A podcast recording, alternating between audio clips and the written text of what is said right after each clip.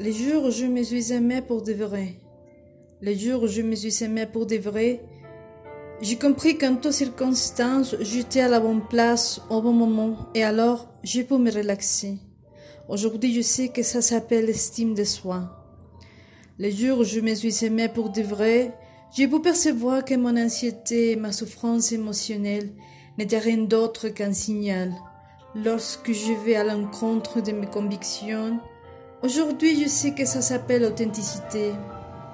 Les jours où je me suis aimé pour de vrai, j'ai cessé de vouloir une vie différente et j'ai commencé à voir que tout ce qui m'arrive contribue à ma croissance personnelle. Aujourd'hui, je sais que ça s'appelle maturité. Les jours où je me suis aimé pour de vrai, j'ai commencé à percevoir l'abus dans le fait de forcer une situation ou une personne, dans le seul vœu d'obtenir ce que je veux en sachant très bien que ni la personne ni moi-même ne sont prêtes. Et que ce n'est pas le moment. Aujourd'hui, je sais que ça s'appelle respect. Les jours où je me suis aimée pour de vrai, j'ai commencé à me libérer de tout ce qui ne m'était pas solitaire, personne, situation, tout ce qui baissait mon énergie.